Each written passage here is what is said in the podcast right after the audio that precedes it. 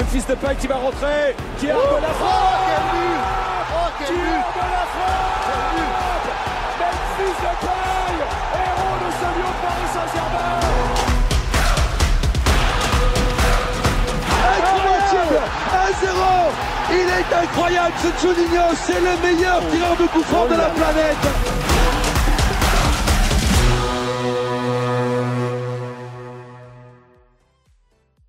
Et bonsoir à tous, bienvenue dans ce nouveau numéro de Let's Go. Ce soir, on vous accueille avec euh, un invité, euh, comme on avait pu le faire avec euh, Football Tactique. On va parler tactique précisément avec Feta Compo. Voilà, un compte Twitter à suivre absolument si vous voulez une timeline de qualité. Donc, on va parler de, des derniers matchs face, face à Rennes et face à Lens puisque la dernière fois on s'était vu avant le match de Lens et puis on va revenir particulièrement sur l'animation défensive à l'OL au cours de cette première moitié de saison et également sur le turnover au sein du 11 lyonnais. Voilà, donc on, ce soir on, accueille donc Feta Compo, euh, on peut, si me l'autorise, on va l'appeler Ben ce soir. Voilà, bonsoir. Ben, j'ai un petit souci, je ne t'entends pas. Ah, attends, on a un tout petit souci technique. Je. Hop.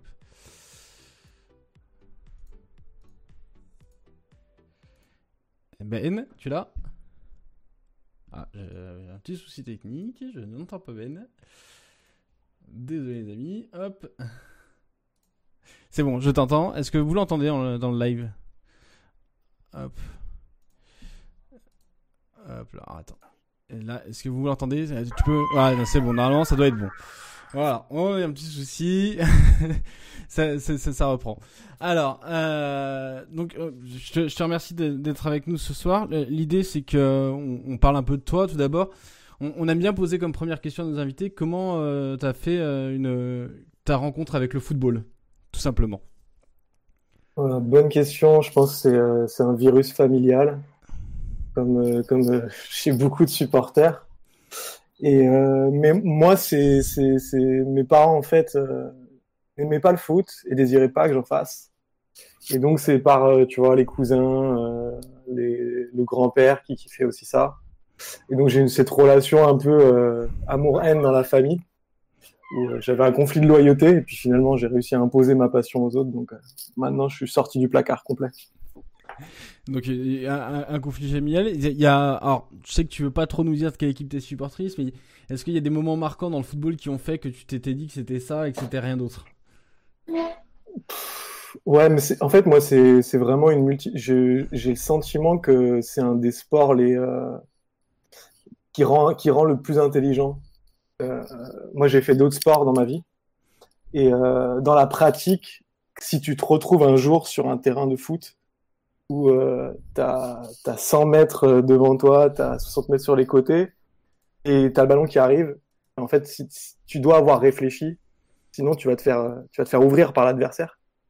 Et, et c'est une sensation que on trouve, euh, je trouve, ce qui est assez unique dans ce sport. Et c'est toujours, moi, j'essaye d'intellectualiser un petit peu euh, toujours ma passion du foot, et c'est spécifiquement cet aspect-là qui m'intéresse dans le foot, la réflexion.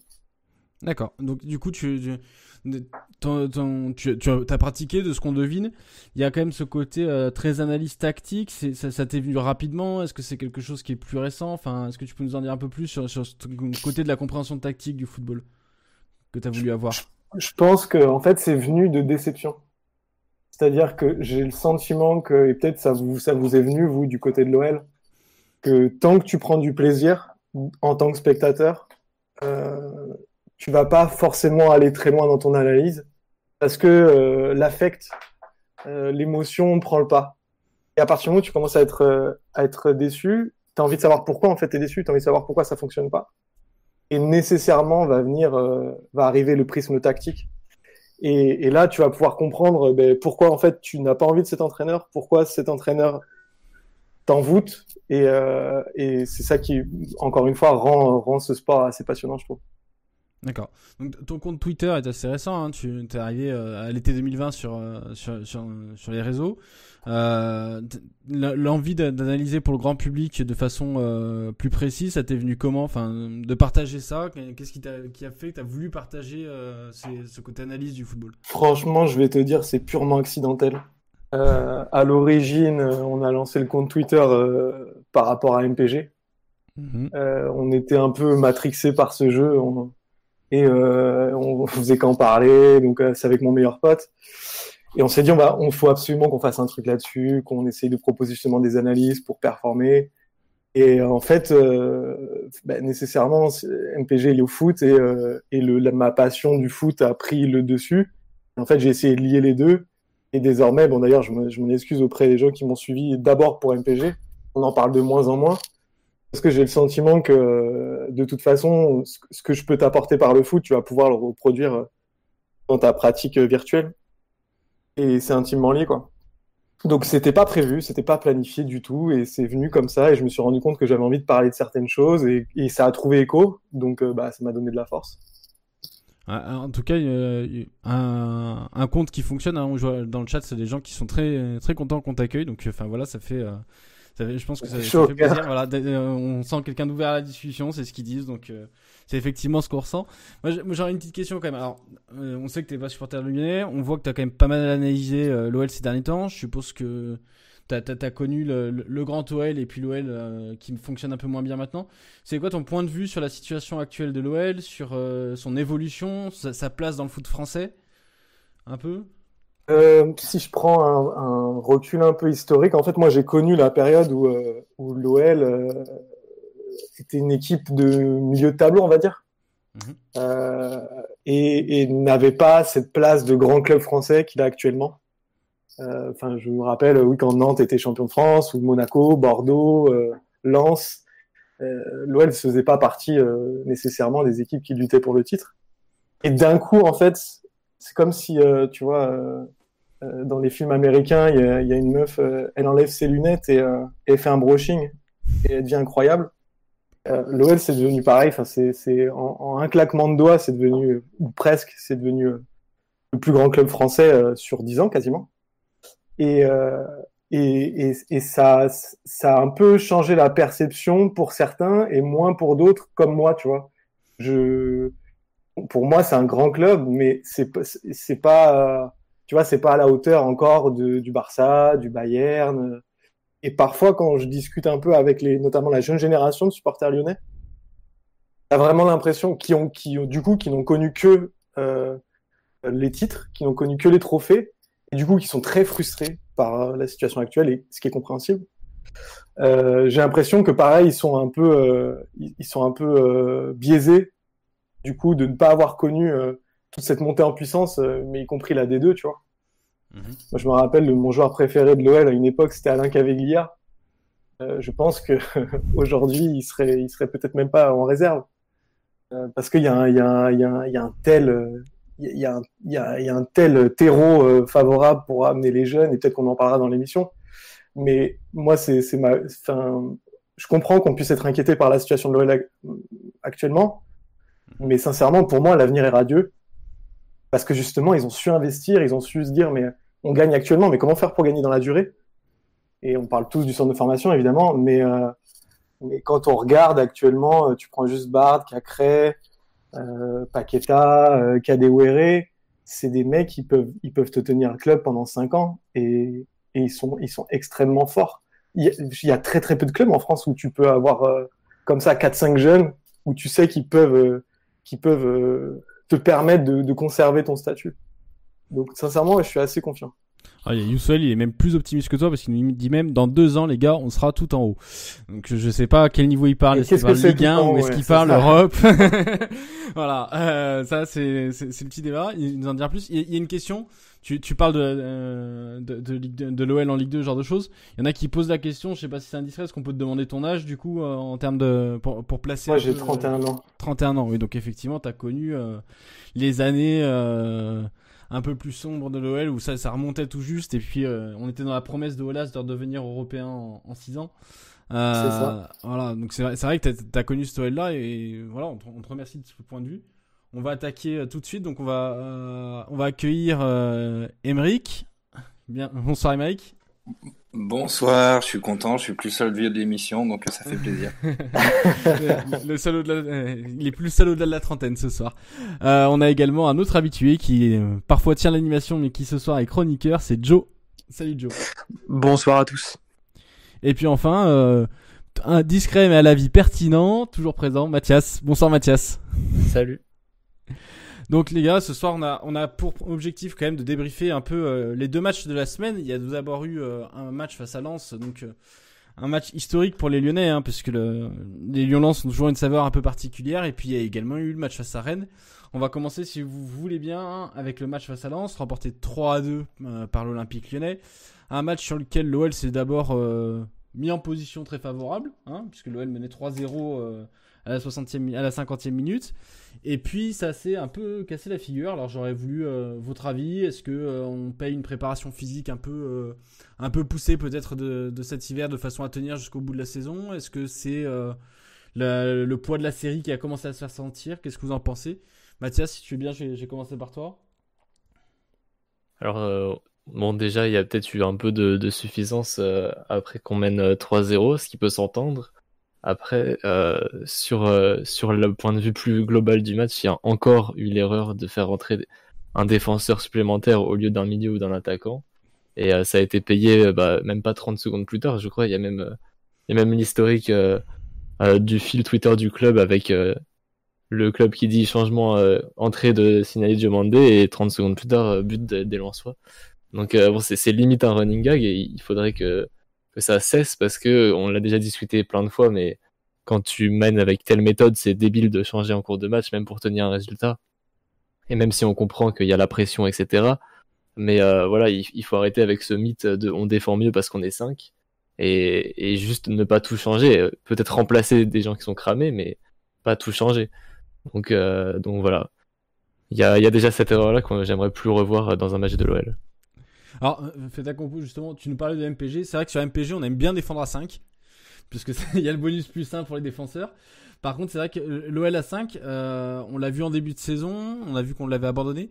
Qu'est-ce que tu en penses de cette façon de, de, de Rudy Garcia de revenir à 5 Est-ce qu'il y a une peur de l'entraîneur? Est-ce qu'il y a une, volonté tactique qui te semble réelle? Ou est-ce que tu as l'impression un peu que c'est c'est la mauvaise idée à chaque fois quoi?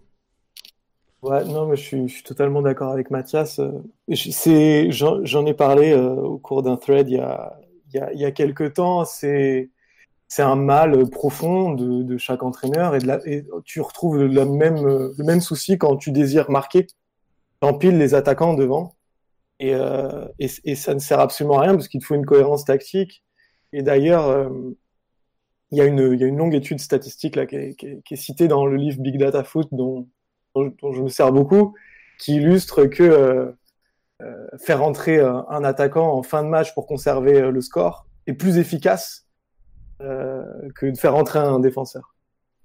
C'est sur, un échantillon de, de match très important. Donc non, c'est une perception, euh, je vais pas dire personnelle parce que Rudy Garcia n'est pas le seul à le faire, mais tu as, le sentiment que si tu pars en bloc basse, tu mets, tu mets à 5, tu quadrilles la largeur, Sauf que tu n'as plus personne pour remonter, et on va en parler euh, plus tard. Il y a un gros problème euh, de cadrage des adversaires, notamment. Il y a un gros problème euh, d'animation défensive. Et, et, là, tu l'es complètement renforcé, en fait. Tu t'assois devant ton but, sauf que tu n'as personne pour, pour sortir sur, sur les éventuels passeurs. Donc, à part te donner un avantage sur centre, je vois pas, je vois pas l'intérêt. parce qu'il y, y, a un biais d'action, tout simplement, de l'entraîneur qui, qui veut garder le score, c'est son objectif. Et il se dit, euh, si je fais rien et qu'on encaisse un but, je suis le fautif devant tous les médias. Euh, et si je fais quelque chose et qu'on encaisse un but, euh, bon, bah, à la limite, je peux dire que c'est le joueur qui est rentré, tu vois. Bon, il, dira pas ça, mais il y a toujours cette, cette, cet aspect de responsabilité que l'entraîneur veut absolument mm. faire quelque chose tactiquement dans cette fin de match qui compte beaucoup. C'est intéressant ce que tu dis. Et, le, souci, c'est que, en fait, tu as, le penchant inverse, c'est que justement, ça déresponsabilise déjà les défenseurs qui sont en place. Ouais, et puis ça, ça les, les organise aussi, potentiellement. En plus de ça, mais même, tu vois, psychologiquement, tu te dis, vas-y, là, il faut charbonner, on va tenir le score. Ah bah tiens, il y, y, y, a un copain qui arrive, on sera un de plus. Tu vois, on va peut-être pouvoir se reposer davantage. Ouais. Et non, mais c'est un échec sur toute la ligne, c'est certain. Alors, dans le chat, n'hésitez pas aussi à nous dire ce que vous en pensez. Moi, moi j'ai peut-être un début d'explication. Hein. Joe, je vais te lancer sur le sujet. Euh, il y a une, déclaration de Rudy Garcia après le match qui dit que quand il se retourne pendant le match, il a l'impression de voir une équipe de U19 sur le banc. Est-ce que euh, Rudy Garcia, par ses changements défensifs, traduit pas aussi la, difficulté à lancer des jeunes comme euh, Enfin, je, sais que par exemple, on a du Florian da Silva, genre de, joueur qui était sur le banc, qui ne rentre pas. Il préfère faire rentrer un joueur expérimenté en la présence de Ben Larmy euh, face à euh, face à Lens, pardon. Est-ce que ces changements sont aussi la traduction de la difficulté de, Rudy Garcia à faire confiance à des jeunes en fin de match? Bah, globalement, effectivement, on a vu qu'il a énormément de mal à, lancer des jeunes, parce que c'est pas un, coach euh, qui tend à développer des jeunes, parce que c'est sûr que ça prend un peu de temps, ça demande une certaine pédagogie, chose que je pense qu'il n'a pas trop malheureusement. Euh, donc c'est vrai que c'est compliqué, je pense, pour lui de, de se lancer là-dedans. Maintenant, euh, voilà, il lance quand même Diomande, qui est quand même assez jeune, mine de rien, on a tendance à l'oublier, mais c'est un, un 2001, hein, donc euh, il, est, il est même plus âgé que, plus jeune, pardon, que, Maxence Cacré, par exemple, donc, ou que Melvin Barr. Donc non, je pense que c'est un, un faux problème. Malheureusement, ce, bah, comme ça a été dit juste avant par Ben et, et Mathias, c'est un problème qu'on retrouve chez beaucoup de défenseurs, ces, changements défensifs. Euh, et, c'est plutôt symptomatique, effectivement, pour moi, de, vouloir en fait démontrer que euh, ils font que Rudy Garcia fait quelque chose. Quand tu fais un changement, rentrer un défenseur, c'est qu'ok, tu, fais comprendre que tu veux tenir le score. Donc quelque part, t'es pas dans l'immobilisme. Mais euh, mais derrière, euh, nous, on sait que voilà, euh, faire euh, rentrer un défenseur de plus, c'est ajouter un joueur de plus sur la, ligne défensive. Mais quand, quand, on regarde bien, ça veut dire que tu t'enlèves un joueur plus haut, que du coup l'adversaire peut être lancé, du coup, parce qu'il il y a une opposition en moins devant. Et quand tu as des adversaires lancés, que tu es 4-5 joueurs sur la ligne défensive, bah en fait, ça change pas grand-chose. Ou, ou, pire, si les adversaires sont lancés, au contraire, ta ligne défensive, bah, elle te sert plus à, grand chose ou du moins elle va être mise en difficulté beaucoup plus facilement. Donc euh, non, je pense que les jeunes c'est un fond problème et, euh, je pense qu'il aime bien justement utiliser ce, cette excuse-là parce qu'il aime aussi placer ses joueurs, Rudy Garcia, et, et, donc euh, il préfère aussi dire voilà il y a trop de jeunes. sous-entendu, voilà, recruter les joueurs que j'ai envie de recruter. Je pense que c'est plus de, de ce côté-là qu'il faudra les charger. Alors, Émeric, je vais te lancer sur un, truc un peu plus positif pour en apporter un peu. Euh, est-ce qu'il n'y a pas un moment où euh, ce, match-là, la bonne nouvelle, au final, c'est qu'on le gagne Au sens où euh, il y a une époque où on sait que l'OL aurait peut-être fini par concéder le match nul. Mais là, ça tient. Il y, a, les trois points en bout. En parallèle, on sait qu'il y a les matchs de, Lille et Paris qui se passent pas très bien. Et du coup, ça a permis à l'OL de, de gagner une cartouche ce soir-là. Est-ce que quelque part, cette OL qui garde la victoire, c'est pas aussi une bonne nouvelle? Euh, oui, c'est une, bonne nouvelle. Non, c'est une bonne nouvelle. Ce qui est, une bonne nouvelle, c'est d'avoir tenu le 3-1 assez longtemps au final. Euh, on prend le deuxième but assez tard, ce qui fait que, à la différence de pas mal de matchs, euh, les Lyonnais, les supporters lyonnais n'ont pas eu à trembler très longtemps. on a eu le, on a eu à conserver le 3-2 pas très longtemps, donc c'était plutôt agréable. donc du coup, c'est vrai que c'est bien. Et ce qui est bien aussi, c'est qu'à la différence du début d'année et de certains autres matchs, on a su être assez efficace quand même, même si on en croque quelques-unes, euh, notamment euh, euh, Maxwell Corner repositionné en ailier gauche qui a un peu du mal avec sa conduite de balle. malgré ça, on met quand même trois buts, donc du coup, on se met à l'abri de ce genre de déconvenus contre des équipes qui, qui sont assez imprévisibles et très dures à manier. je me rappelle que dans une émission précédant le match Lyon-Brest, on disait tout peut arriver. Euh, au final, on les a assez largement dominés, Brest, euh, bien qu'il y ait eu 2-2. Là, Lens, on les a pas laissés largement dominés, et c'est plutôt dans ce genre de match contre Lens, du coup, où tout pouvait arriver. Euh, Lens euh, finit par perdre 3-0 à un moment du match, mais c'est sévère pour eux parce qu'ils font un très bon match. Il y a d'excellents joueurs. Kakuta est très difficile à, à, gérer. Klaus sur son côté a été très bon. Badé a bien géré sa défense. Et ce qui était intéressant, c'est que cette équipe euh, qui a des individualités bonnes, mais pas non plus exceptionnelles euh, dans son ensemble, euh, bah, c'est que même les individualités qui sont un peu moins bonnes, vu que l'entraîneur a une vraie idée, que le collectif est bon, eh ben ils ne, ils ne se font pas remarquer par, par le fait d'être un peu en dessous au niveau football, je pense à Gratit, qui est pas non plus un super euh, joueur. Et eh ben, il a fait son match. Au petit jeune dont j'ai oublié le nom côté gauche, qui a fait un bon match aussi. Euh, voilà, il y a juste un qui a été un peu en dessous j'ai été un peu déçu parce que euh, j'en entends toujours du bien, notamment depuis son transfert de Loudinez vers Lens c'est euh, Fofana qui s'est fait manger quand même pendant 60 minutes par Paqueta. Euh, il était mieux euh, après que Paqueta ait plongé physiquement. Mais voilà, Lance, super, euh, super équipe. Et puis Francaise, super entraîneur. Vraiment, c'était un, je pense, pour des personnes qui n'étaient ni pour Lens ni pour l'OL, ça devait être un match très sympa à regarder parce que c'était très décousu, mais en même temps très sympa, très tactiquement intéressant. Alors, on, a Youssouel qui nous fait remonter dans le chat que ça fait très Ligue 1 à l'ancienne alors euh, qui est un peu compensé par Majin Vegeta qui nous parle de l'époque Genesio. Alors, de, 2015, c'est quand même pas trop la Ligue 1 ancienne. Est-ce que vous avez ce côté-là de, de, voir que Rudy Garcia est un peu un entraîneur, euh, comme on dit, à l'ancienne justement, qui, qui préserve son résultat, qui applique pas forcément la meilleure défense, c'est l'attaque? Euh, t'as fait ta compo, enfin Ben, toi, toi qui regardes pas mal de matchs de Ligue 1, est-ce que t'as l'impression que c'est une mentalité qui évolue? Est-ce que Ligue 1, euh, Rudy Garcia fait un peu figure d'arrière-garde un peu sur le sujet? Qu'est-ce que tu en penses? Euh, moi, j'ai le sentiment que la Ligue 1 n'est pas réellement un laboratoire tactique. Euh, c'est pas un championnat où tu t'éclates en fait.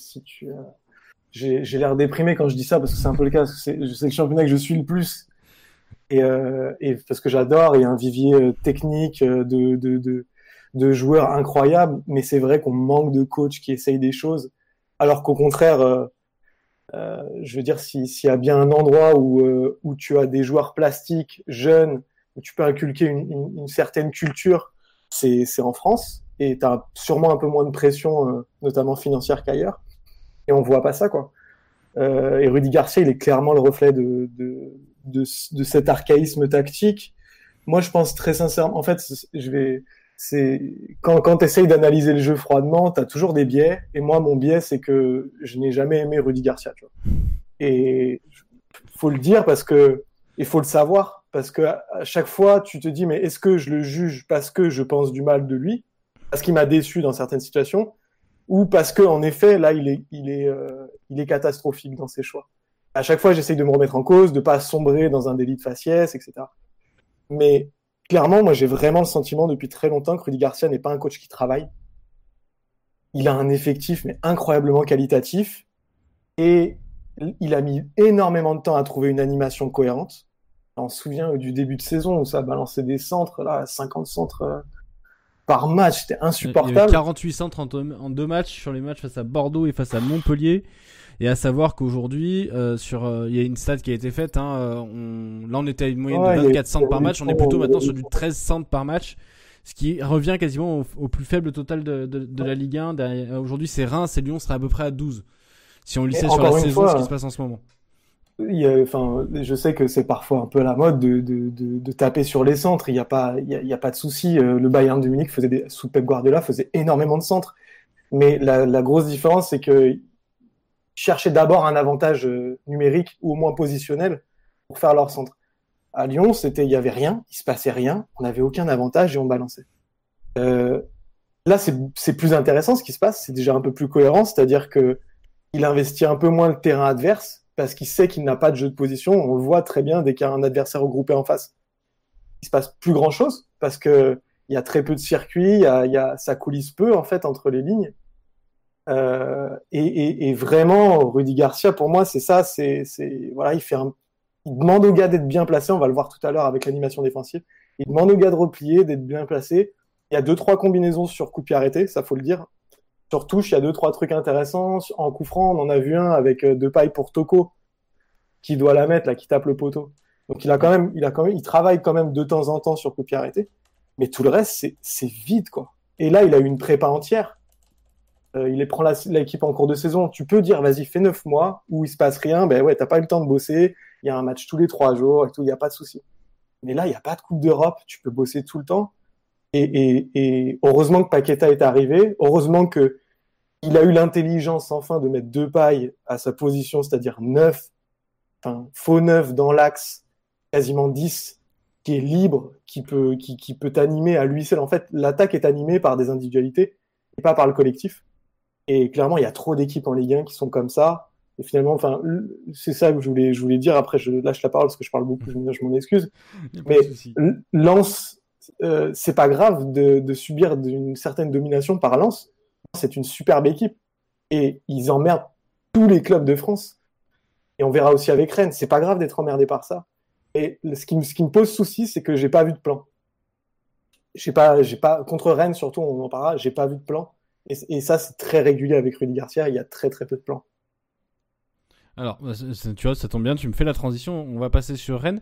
Alors, euh, autant face à Lens, on avait senti une équipe quand même qui était, euh, on va dire, en forme les 60 premières minutes, euh, qui par le, par, le biais physique a, a dominé une équipe lensoise qui est un peu plus frêle physiquement, on peut pas leur en vouloir, hein, le budget est pas le même, ils sont, ils sont tout, tout, juste promus en Ligue 1, il faut qu'ils se fassent au rythme de la Ligue 1, même s'ils réussissent une très, bien, une très bonne première moitié de saison.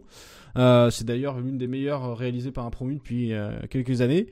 Alors, il y a eu un deuxième match face à Rennes. Rennes qui était aussi sur une très bonne dynamique, hein, puisque euh, Rennes n'a plus perdu depuis la fin des matchs européens, a même enchaîné des victoires. Euh, et là, par contre, on a senti une équipe de l'OL euh, en difficulté. Alors, est-ce que la difficulté, vous jugez qu'elle était seulement physique? Est-ce qu'elle était tactique? Mathias, j'aimerais bien avoir ton, avis sur le sujet. physiquement, oui, ça plonge à un moment donné, mais Bon, il y a, plusieurs raisons parce qu'il y, a, aussi un pressing qui a été assez mal fait euh, sur ce match. Et est-ce que la fatigue est entièrement euh, responsable de ça? Je suis pas sûr. Peut-être qu'il y a aussi le fait que euh, tout simplement Rennes a des joueurs qui touchent mieux le ballon que d'habitude. On voit qu'un Kamavinga, par exemple, c'est bien à l'aise pour, pour passer de, l'attaque à, la défense à l'attaque. donc ça peut être une des raisons. et puis par exemple, je pense que Toko Ekambi était pas vraiment remis du Covid. Donc euh, ça aide pas forcément. Pour, euh, quand tu un joueur au moins pour faire le pressing, c'est c'est handicapant. Il y a peut-être la fatigue accumulée de la reprise, comme tu as mentionné tout à l'heure. Et tout simplement, c'est peut-être la preuve qu'il y a encore du travail sur le pressing, parce que comme il était peut-être handicapé, peut-être aussi un peu moins bon que d'habitude, euh, des phases de pressing qui n'aboutissent pas, c'est plus fatigant, et du coup, c'est un cercle vicieux. Et je pense que c'est la raison de, je, me permets de, rebondir là-dessus parce que j'ai regardé les stats. Euh, je sais pas si vous êtes au, au, fait du PPDA. En fait, c'est les passes accordées à l'adversaire. Ah ouais. Ok. Hmm. Et euh, clairement, contre Rennes, ils ont accordé 15 passes à l'adversaire. Contre 16, euh, 16, ils ont accordé 16 passes à, à Lens. Et juste avant, à Nantes, Nantes faisait en moyenne 8 passes. Ouais, c'est beaucoup. Ça. Euh, nice, ils en, faisaient, ils en faisaient 11. Euh, Brest, ils en faisaient 9,5.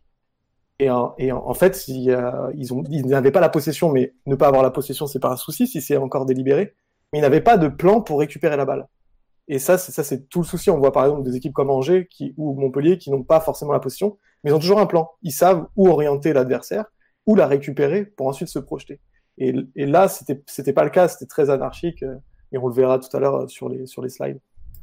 Alors, on a, on, a un point de vue qui est euh, celui de dire que tactiquement on n'est pas au point. Euh, est-ce qu'on peut, aussi imaginer que bah, l'OL a eu une bonne série, euh, il y a eu la trêve, les équipes ont travaillé un peu euh, sur, sur, la tactique mise en place par Rudy Garcia, le, plan de jeu qu'il avait mis en place sur la, grande série de, l'OL.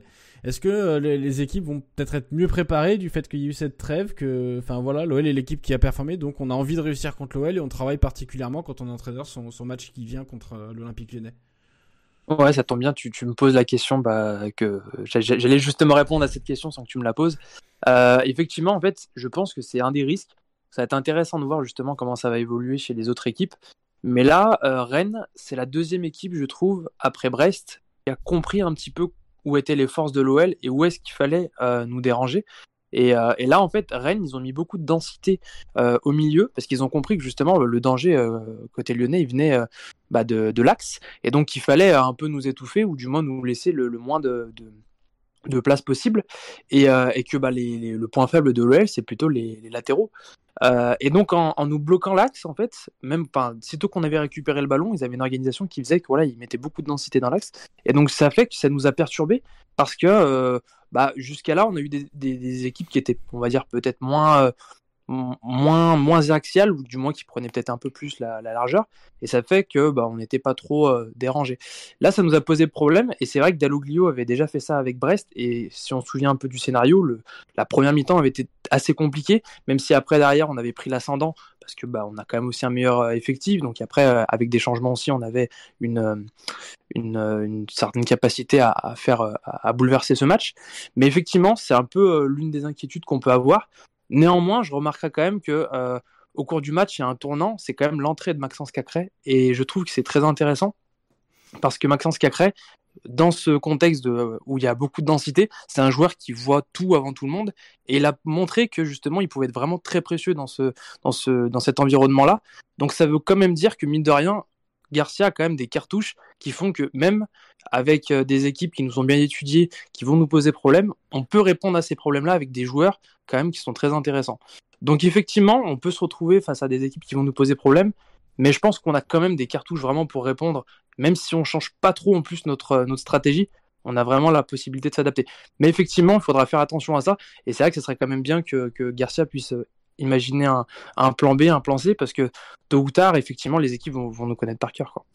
Alors, et puis les autres pourront réagir aussi sur la question. j'ai une petite question pour vous. C'est, on a senti quand même sur Rennes un, Lucas Paqueta un peu en dedans physiquement. Euh, il avait commencé à piocher un peu en fin de match face à Lens. Et les, deux baisses de forme de Lucas Paqueta correspondent avec une, baisse de forme de, de l'OL. Est-ce que euh, on est déjà sur une Paqueta dépendance Est-ce que la création de l'OL va, dépendre de joueurs? Et quand il sera un peu moins en dedans, on, a l'impression que Rudy Garcia n'a pas tout à fait de solution euh, oui, oui, euh, Paqueta, je pense que assez clairement, c'est son moins bon match depuis qu'il est arrivé. Et c'est vraiment largement parce que vu qu'il a toujours fait des matchs au moins bons, voire fabuleux, là, son match contre Rennes était moyen, voire moyen moins. Euh, c'est clairement son moins bon match, euh, donc ça nous a fait du mal. Euh, comme Joe l'a précisé, comme tu l'as guidé, Antoine, quant à ta question, Julien Stéphan a blindé son axe, son milieu de terrain notamment, qui a beaucoup bossé. Kamavinga, Grenier ont fait un excellent match, très très fort. Même Nzonzi, que j'aime pas particulièrement, a fait un match plutôt intéressant. et donc du coup, l'axe a été complètement verrouillé et ils ont eu raison. En fait, ils ont eu raison, euh, Rennes, c'est-à-dire euh, ils ont voulu qu'on passe par les côtés, en se disant les côtés euh, c'est le point faible de l'OL, c'est-à-dire que ils ont deux ailiers qui sont pas des vrais ailiers qui aiment bien repiquer dans l'axe et, et des latéraux qui sont faibles. là, c'est peut-être c'est le c'est le pire match de Desiglio, mais largement il a été d'une faiblesse abyssale. côté Cornet, ça a été très très moyen et aussi bien offensivement que défensivement où il arrive d'habitude à compenser euh, sa faiblesse défensive par sa vitesse, bah là Doku va dix fois plus vite que lui, donc il a rien rien pu faire. Donc du coup Rennes euh, nous a obligés à jouer sur les côtés, euh, mais sauf qu'on a voulu continuer à jouer dans l'axe, ce qui est normal parce que nos côtés étaient très faibles. Sauf que dans l'axe on s'est fait broyer par par quatre joueurs et ils ont été très forts là-dessus. Donc Paqueta qui était déjà fatigué, en plus il s'est retrouvé face à beaucoup d'adversaires.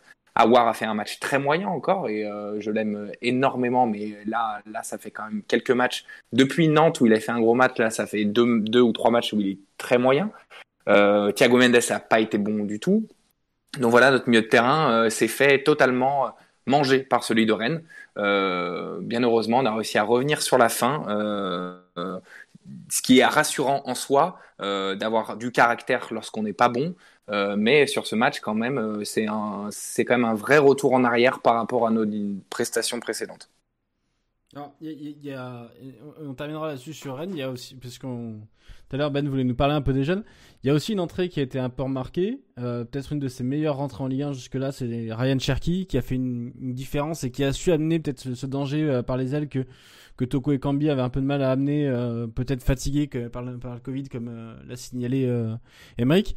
Cherki, une entrée réussie. Est-ce que on va et puis on se met à le voir de plus en plus régulièrement. Est-ce que ça y est, euh, Cherki va être amené enfin à faire 20, 30 euh, minutes par match? Votre avis sur la question? Je sais pas qui veut prendre le, le volant. Bon, euh, oui, c'est l'évolution naturelle des choses. après, c'est vrai que le lancement de Cherki, il y a pile un an, ça ressemblait un peu à de la politique, mais là, on le sent vraiment bien intégré. vu les, les, les entrées qu'il a faites euh, récemment, c'est vrai que c'est vraiment rassurant de là le voir rentrer dans une équipe qui est assez amorphe et de le voir réussir. Ça, c'est très rassurant pour la suite. Et, euh, de le voir euh, presque décisif, c'est aussi très rassurant pour la suite. Et, oui, il, est jeune, voilà, c'est l'évolution des choses, de commencer par des petites 10 minutes, des petits quarts d'heure. On regrette quand même qu'il rentre pas plus tôt quand il y a des matchs pliés. Par exemple, bah, contre Lens, il est rentré justement à 3-0, je crois. Et ça, c'est bien, et ça n'arrive pas si souvent que ça, donc c'est bien qu'il ne soit pas seulement le disjoncteur quand ça va mal comme contre Rennes, mais aussi euh, qu'on lui profite d'être bien en avance dans un match pour lui donner du temps de jeu. Mmh, ouais, je suis totalement ok. Et, c'est vrai que euh, quand on regarde un petit peu la belle période qu'a connue l'OL en championnat, euh, très souvent les matchs étaient quand même assez pliés à la 60, 70e minute.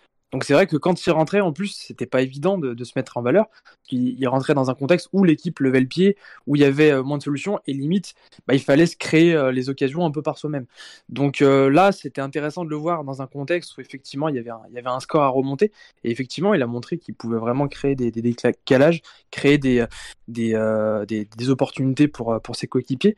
Donc c'est bien de le, voir, de le voir dans ce, dans ce contexte-là, sachant que je crois que c'était face à Lens, effectivement, qu'il avait fait une entrée plutôt euh, compliqué.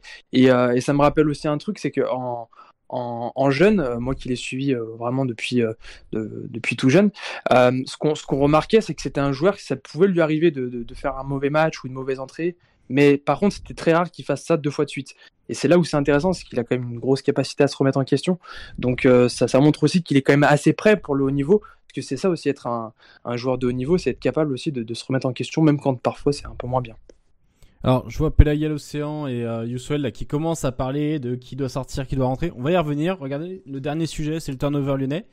Mais avant ça, on a donc Feta Compo qui, qui est présent aujourd'hui, qui nous a préparé un, petit ensemble de slides sur les problèmes défensifs à l'OL. On y passe tout de suite. Je te donne la main. Tu me dis quand tu veux que je change de slide. Tu les connais. C'est les tiens. Bah, vas-y. T'es sur la première là? Ouais. Euh, bah, c'est une situation qui est, euh, qui est iconique euh, du match qu'on a vu plusieurs fois, euh, dont je crois que Joe en a, en a parlé. C'est l'impossibilité à, à, à, conserver la main sur Kamavinga. depuis le début de saison, il est plutôt là. Après, après septembre, il est assez décevant. Il avait d'ailleurs, il a perdu sa place au, au, au profit de, de Grenier à un moment. Et il était très neutre. Euh, et là, il s'est enfin projeté dans l'interligne. Et on voit que il suffit simplement d'un joueur dans l'interligne lyonnais pour, euh, pour, pour, que, pour que tout explose. Pour la simple et bonne raison que enfin, ça peut arriver à tout le monde. Là, c'est Thiago Mendes, en l'occurrence, qui, euh, qui marque un joueur imaginaire. Je sais pas, est-ce qu'il y a personne dans son dos, en fait? Et, et ça peut arriver. Mais le gros souci, c'est que les, les porteurs, les passeurs ne sont, sont très, très rarement cadrés en fait, euh, l'OL a deux animations défensives. Ils sont soit en 4-3-3, euh, comme on a vu à Paris notamment, donc où euh, on ferme absolument tout l'axe, on empêche la relance et on accepte que les latéraux ou les pistons portent le ballon. Et une défense qui est soit en 4-1-4-1 ou soit en 4-4-1-1. là, c'était en 4-1-4-1 avec des pailles qui fait semblant de gêner un peu les défenseurs s'ils veulent porter la balle mais qui marque pas le 6. En fait, la plupart des équipes qui défendent en 4-1-4-1 ou en 4-4-2, un des attaquants va marquer le 6 adverse parce que la ligne du milieu est trop loin en fait. Donc là, on voit que Depay euh, a pour mission d'être à peu près sur les centraux et n'est pas sur Nzonzi. Et du coup, Awar est, perdu, il sait pas s'il doit y aller, il sait pas s'il doit rester dans la ligne du milieu. Mendes euh, l'adore sur ce coup-là et Kamavinga est seul. Et donc, il y a quasiment un 3 contre 3 avec Terrier et Doku dans la foulée. Euh, et on peut voir d'ailleurs que Grenier, sur la passe qui est quand même progressive mais qui est un peu plus latérale, est libre aussi. Donc en fait, ils sont en place. Voilà, c'est toujours une, un des reproches que je fais à l'équipe de Rémi Garcia. On est en place, mais être en place, c'est pas défendre proactivement et c'est pas empêcher l'adversaire de, de, construire son jeu. Tu peux passer sur la suivante. C'est fait. Euh, c'est pas la même situation, même si elle y ressemble, parce que là on part du coup euh, euh, d'un décalage sur le côté. Donc ça aussi, ça a été un duel récurrent dans le match euh, euh Toko face à Traoré, euh, où il, parfois j'ai l'impression qu'il oubliait qu'il était en 4-1-4-1 justement. Et pour lui, il était encore en 4-3-3 où il pouvait rester haut pour anticiper. et sans doute qu'il y avait il y a l'aspect fatigue aussi, il faut pas il faut pas le sous-estimer. Mais en tout cas, il était très rarement au marquage de Traoré. Donc là, on voit que Cornet avec, euh, je vais être méchant, mais avec sa grande intelligence tactique, monte sur un, un, un, porteur qui a déjà fait la passe, donc ouvre l'espace pour deux coups, et Kamavinga est absolument seul de distribuer derrière. euh, Denayer ne peut pas monter, il a raison de ne pas sortir, sinon il ouvre l'axe euh, pour la pour pour Ounou, je pense. Et, et, on voit que simplement une passe, donc ça vient d'Enzonzi vers Traoré, qui remet à l'intérieur, c'est un circuit mais ultra basique. Enfin, n'y a pas besoin d'être d'être Leeds pour le faire. Et, et pourtant, l'OL est complètement pris à défaut. Quoi. Tu peux enchaîner sur la troisième. C'est la suite de l'action où, euh, pour moi, Kamavinga fait pas nécessairement le bon choix puisqu'il fait une passe neutre, une passe euh, latérale pour Bourigeau. Mais le dégage était tellement euh, puissant et on voit que ça n'a pas couvert. Je crois que c'est Paqueta là qui, qui, qui, est un peu en retard sur Bourigeau. Marcelo est obligé de sortir et un, s'il si, remet en une touche, tu as un trou béant que Denayer peut pas couvrir. Quoi. Et il y a eu quand même quelques situations comme ça où tu te dis, d'ailleurs, tout s'est pas transformé par les tirs, mais quand tu regardes les XG, euh, les expected goals, euh, Rennes est, est, est, largement devant. Et, et, c'est l'animation défensive. T'es pas sur une, pas, là, t'es pas sur une transition où t'as perdu la balle très haut et t'as pas fait une faute tactique et voilà, t'es prêt à défaut. Non, là, t'es à 11 contre 11 et pourtant, tu prends un décalage euh, banal, j'ai envie de dire.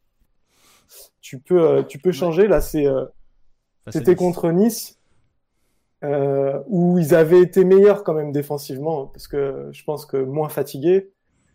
Mais on voit qu'encore une fois, là, on est, voilà, on est bien placé. Mais c'est insuffisant parce que les lignes de passe axiales ne sont pas coupées.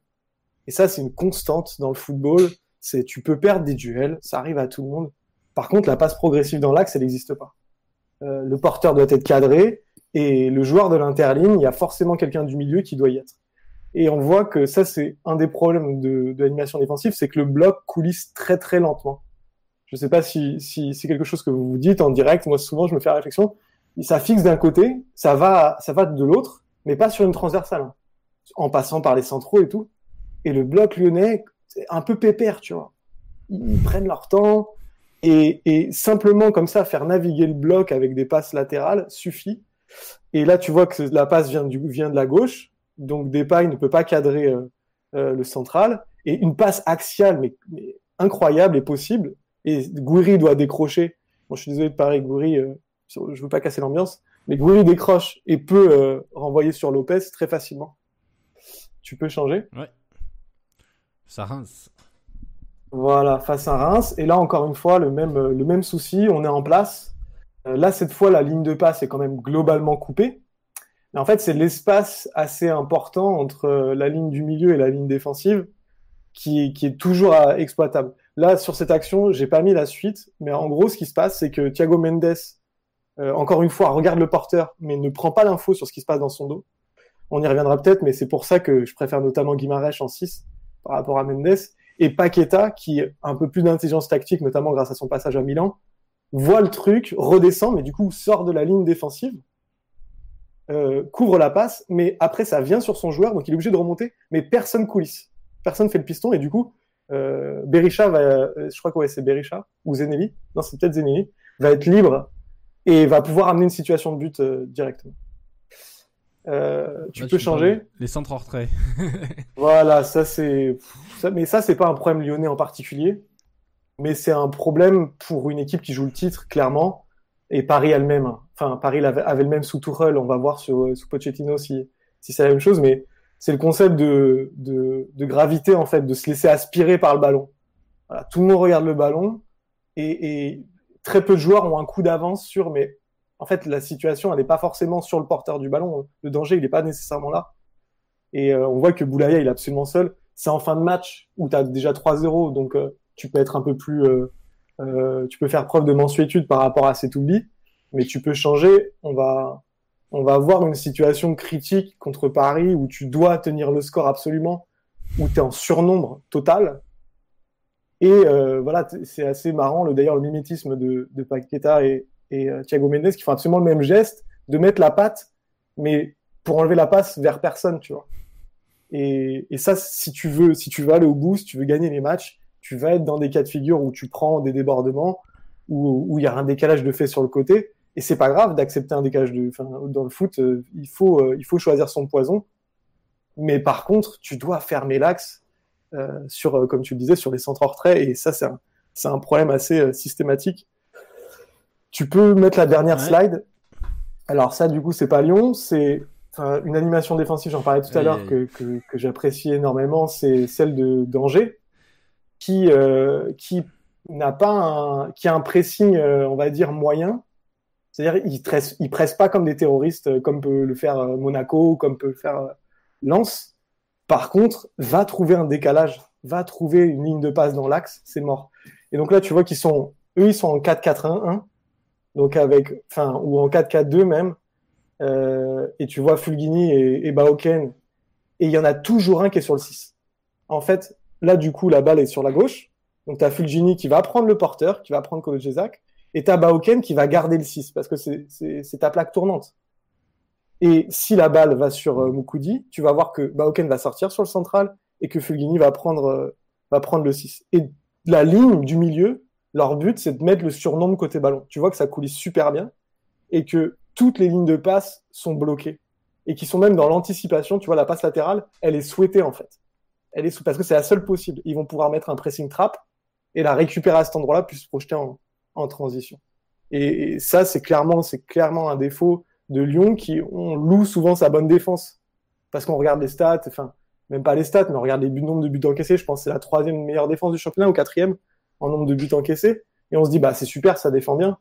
Or, bien souvent, simplement, les adversaires n'ont pas exploité leur, leur faiblesse euh, inhérente.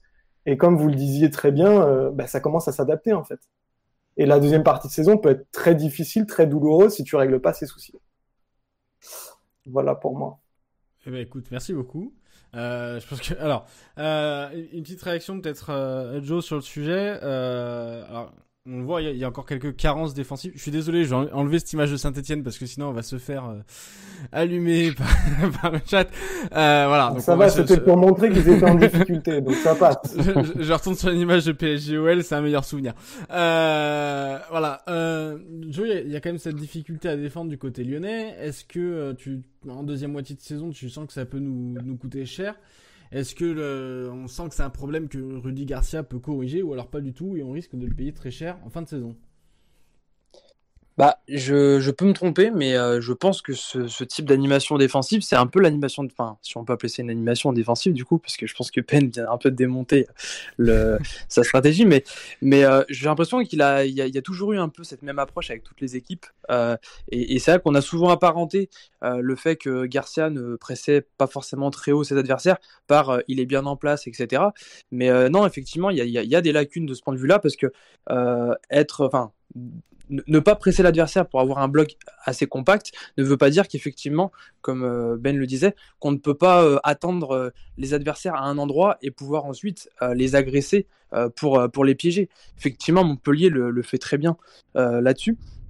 Et, effectivement, alors après, l'avantage qu'on a quand même, et ça il faut quand même le, le noter, et c'est l'une des raisons pour lesquelles je pense que l'OL ne risque peut-être pas trop grand-chose de, de, ce point de vue-là, c'est qu'il y a quand même une pauvreté dans la création euh, chez, les adversaires qui fait que effectivement face à des, équipes comme Rennes, Brest qui ont quand même un peu plus euh, d'idées dans le jeu euh, que, la moyenne des équipes de Ligue 1, ça peut poser problème, mais après il y a quand même beaucoup d'équipes qui ont énormément de mal à créer, à, gérer des séquences de, passes très longues. Donc je pense que ça ne posera peut-être pas trop trop de problèmes, mais effectivement on peut euh, avoir quelques déconvenus euh, durant la saison si on règle pas ces problèmes-là, et euh, coupler également bah, avec le fait que si on est euh, trop lisible euh, offensivement quand on a le ballon aussi, bah, on aura les mêmes problèmes. Alors, euh, j'aurais bien aimé prendre la réaction de tout le monde sur le sujet, mais on est un peu pressé par le temps, surtout qu'il nous en reste un dernier et pas des moindres. C'est le turnover lyonnais. Euh, donc, le sujet, c'est de parler surtout du sujet de, des compositions. Hein. On, a pu voir que euh, on a une équipe qui a terminé en difficulté un peu physiquement face à Lens. Et pourtant, euh, donc je l'affiche à l'écran, hein, entre Lens et Rennes, il y a un seul entrant au final et un seul sortant. C'est Toko Ekambi qui, qui rentre dans le 11 lyonnais. De Chiglio est repositionné à droite à la place de Dubois, qui a eu une alerte musculaire en fin de match mais visiblement le club nous dit que tout va bien. Euh, et Cornet qui du coup était repositionné à gauche. Donc on a un seul changement entre ces deux matchs. Euh, on avait en début de saison le débat d'un effectif presque trop fourni, qu'il y avait beaucoup de joueurs, qu'il allait falloir euh, faire jouer tout le monde. Maintenant, il y a quand même le sujet d'une équipe qui ne bouge pas beaucoup. On a un milieu, Mendes, Paqueta, Awar, titulaire systématiquement ces derniers matchs.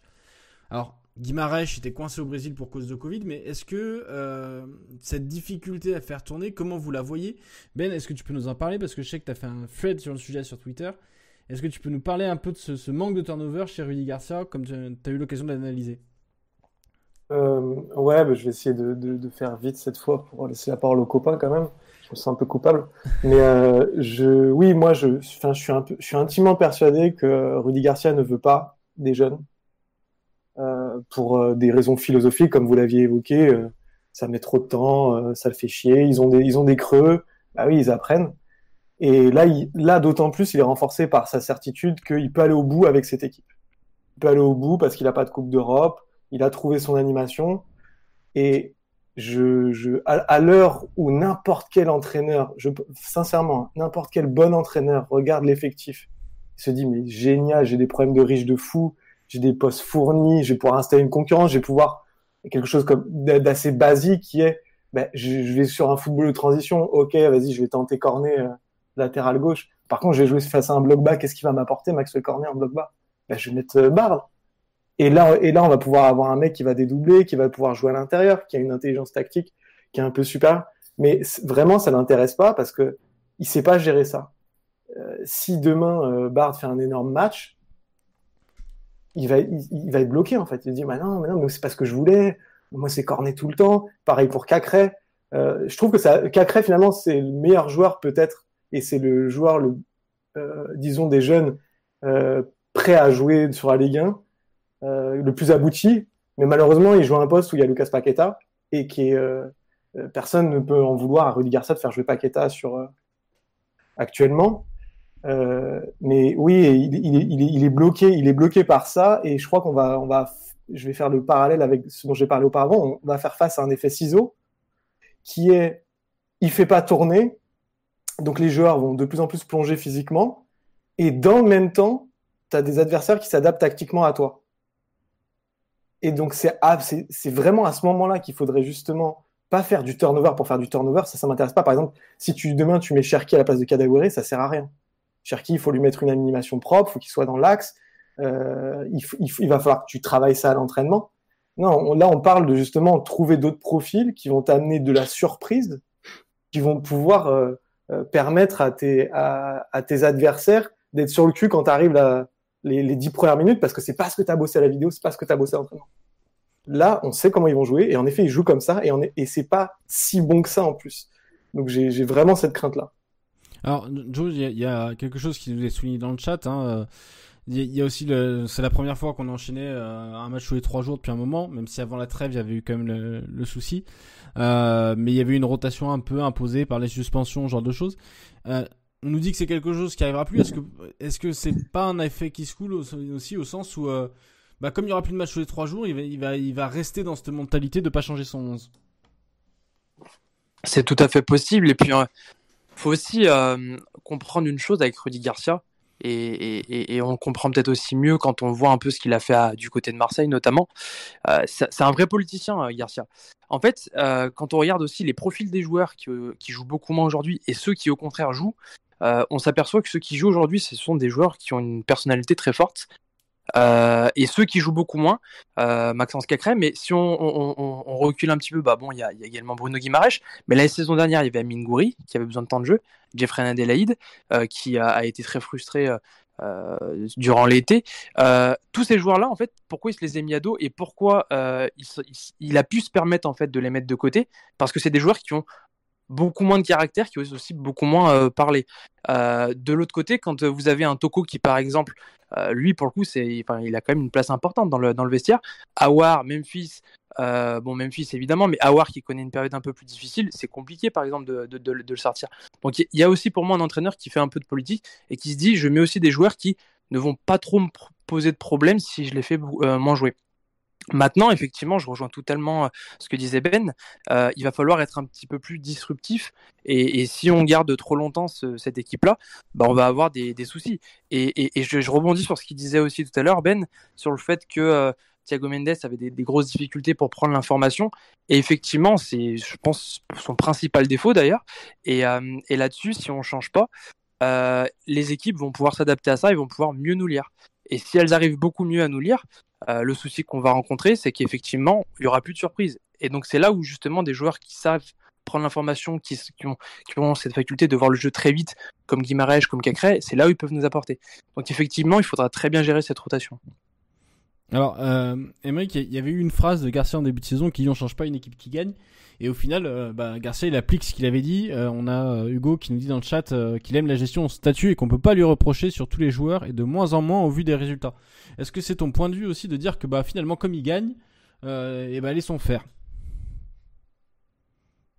Bah, je suis, à l'avis totalement contraire même. je vais faire un parallèle qui est pas forcément aisé, euh, qui, qui va peut-être pas parler à tout le monde, mais euh, c'est comme euh, en économie dans un pays. Quand tout va bien, c'est le moment où il faut changer les choses.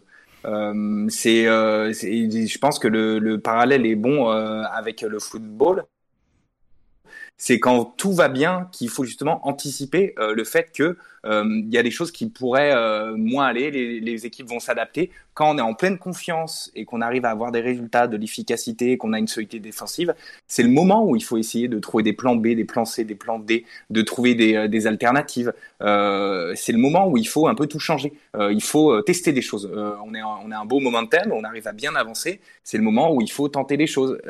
et par rapport à ça, même si je vais pas trop m'étaler, au niveau du, au niveau du, du mercato, je pense qu'il serait intéressant, même si on n'y aura pas beaucoup de mouvements, pour changer des choses, qu'on ait un vrai pur ailier. Parce que là, on joue en 4-3-3 avec deux, deux attaquants axiaux euh, dans l'axe, parce que Toko Ekambi et Kadewere sont des attaquants axiaux.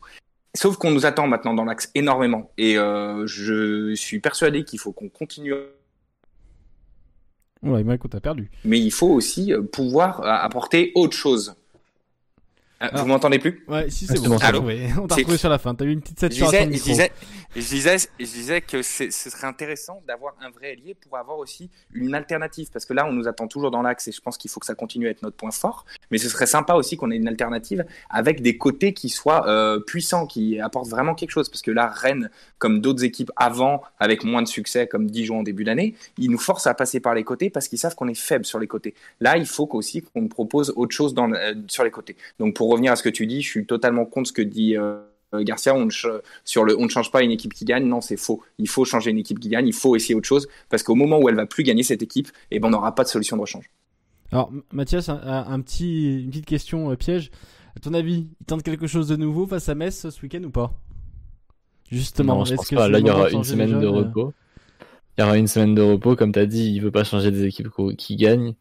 Euh, tout le monde au complet. Euh, il n'a pas mentionné euh, dans les conférences de presse qu'il avait été déçu par une individualité.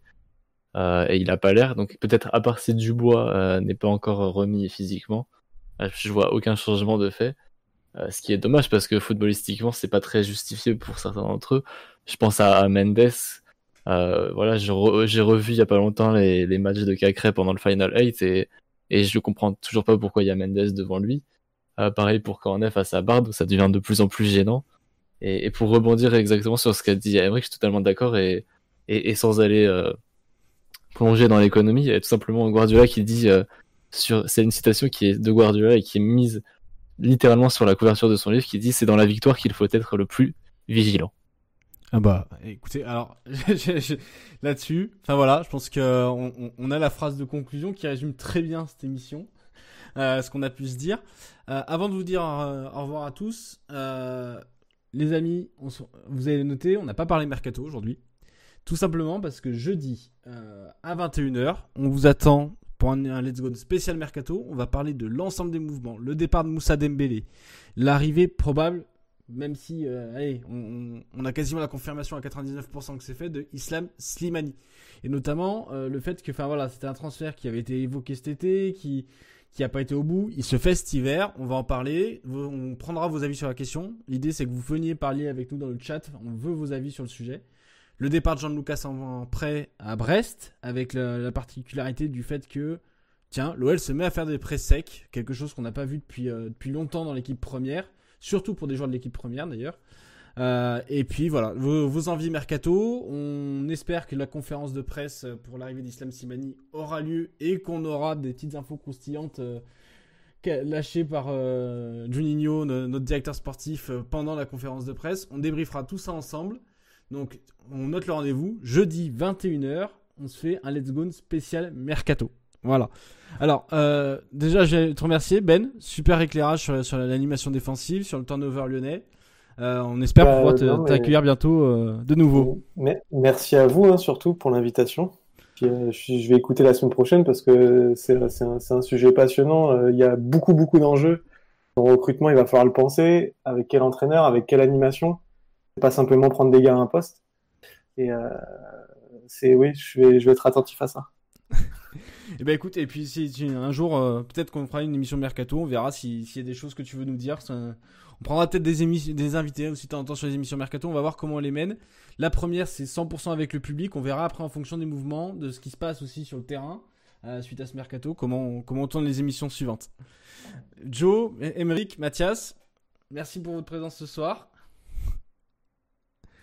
Merci. à toi, Antoine. Merci, et, puis bah, merci beaucoup à Ben. de rien, merci à vous, messieurs. Allez, au revoir. Bonne soirée tout le monde. Soirée. Et à jeudi. Salut tout le monde.